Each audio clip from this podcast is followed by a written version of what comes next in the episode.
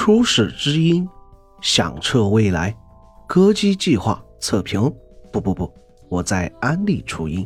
一，严格意义上来说，这不算一篇常规的游戏测评。可以说，任何 IP 游戏，抛开 IP 本身不谈，只聊游戏有点耍流氓。而作为 Miku 的新粉丝，我希望可以通过普通玩家的视角来聊聊初音。聊聊这款游戏，不是音游大牛，不是初音老粉，但也依旧热爱的慢节奏故事。如果你曾经听过初音的名字，耐心听完音频的你，要是能够和我一样爱上这位虚拟歌姬，就再好不过了。话不多说，我们开始吧。说起初音，很多人立刻会想到那首洗脑甩葱歌。似乎这位绿色双马尾少女最早出圈走进大众视野，就是因为这首旋律欢快、魔性十足的作品，而也是因为这首歌，那个拿着葱的 Q 版少女拥有了自己的粘土人角色模型。说来也巧，一九年的手办展，我在场馆里游荡一整天，等反应过来的时候，只抢到了这个拿着葱的 GSC。我的第一个粘土人，这大概是我跟初音的第一次相遇。后来对初音的欣赏，仅限于某站会员购的手办。谁能拒绝初音少华呢？果断下单。直到今年偶然刷到了初音未来二零二一演唱会视频，闲来无事从头开始细听。这一听不要紧，现场乐队的鼓点每一声都敲在心上，米苦的嗓音。直冲天灵盖，不禁多次大脑宕机。这是唱甩葱歌的初音，演唱会曲风之多令人震惊。再去细细询问印象中很早就喜欢初音的朋友，却遗憾地告诉我，现在歌姬众属于时代残党，粉丝现阶段年龄二十七八至三十五六。米苦是精神食粮，但是已经过了狂热阶段。顺便提醒我，初音未来歌姬计划三十九 S 上了，可以入一个感受一下。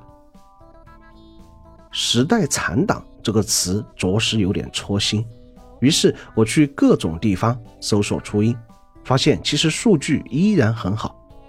而关于初音未来是否会被取代或者淘汰的讨论也不少，于是我一边玩游戏一边回忆当初看演唱会的心情，再翻了翻资料。得出了一些答案。与我们现在比较熟知的虚拟偶像不同，初音背后并未有真人支撑。可能有人会奇怪，初音和直播里唱跳的虚拟偶像相比，有什么竞争力呢？似乎看上去还没有他们灵动。其实人设和颜值都不是初音的核心竞争力，创作才是。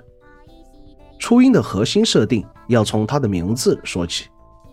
初音最初的声音，指 Vocaloid 所象征的将来音乐创作之可能性，而 Vocaloid 是一款歌声合成器的应用程序。我们听到的初音的歌声是用软件配合加载伴奏数据完成的，不需要人声。看到这儿就能够明白了吧？这种合成音使初音能够驾驭多种曲风。包括一些题材非常独特的歌，比如《脑浆炸裂》，一些很难去找真人歌手演唱的歌曲，都可以通过初音表现出来。中二少女对于世界的好奇和乱糟糟的臆想，让初音来演绎就毫无违和。再加上本身使用 Vocal Void 软件也算一道门槛，编曲大神更是少见，使得初音的歌曲整体质量很高。初音未来的名曲大部分都是职业音乐人写的，在这里推荐一些批主：米津玄师、Volaka、Kino、Dorico、Dico 二七、Omio。说到这儿就比较好理解了，初音未来其实更像是一个载体，它提供了可以让批主们施展才华、探索音乐无限可能的舞台。初音的背后是无数批主的夜以继日、灵感碰撞、对音乐的热爱。如果仅仅局限于初音背后是不是有一个真人，未免太可惜了。一切真人偶像都有塌房的可能，甚至你相信的只是一个虚假的人设，但初音不必。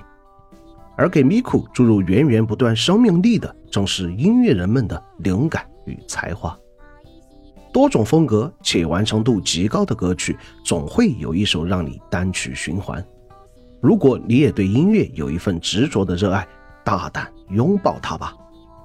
我相信一件事：对一个事物或一个人长久喜爱，无论始于才华还是颜值，亦或是其他，最难以割舍的还是与之相伴的自己。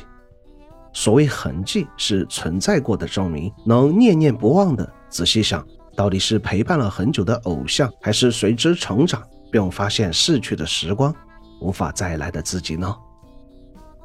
如果说看初音演唱会是被现场的乐队和气氛点燃，那在体验初音未来歌姬计划三十九 S 部分歌单的时候，我沉浸在一个个不同主题、不同风格的 PV 中，难以释怀。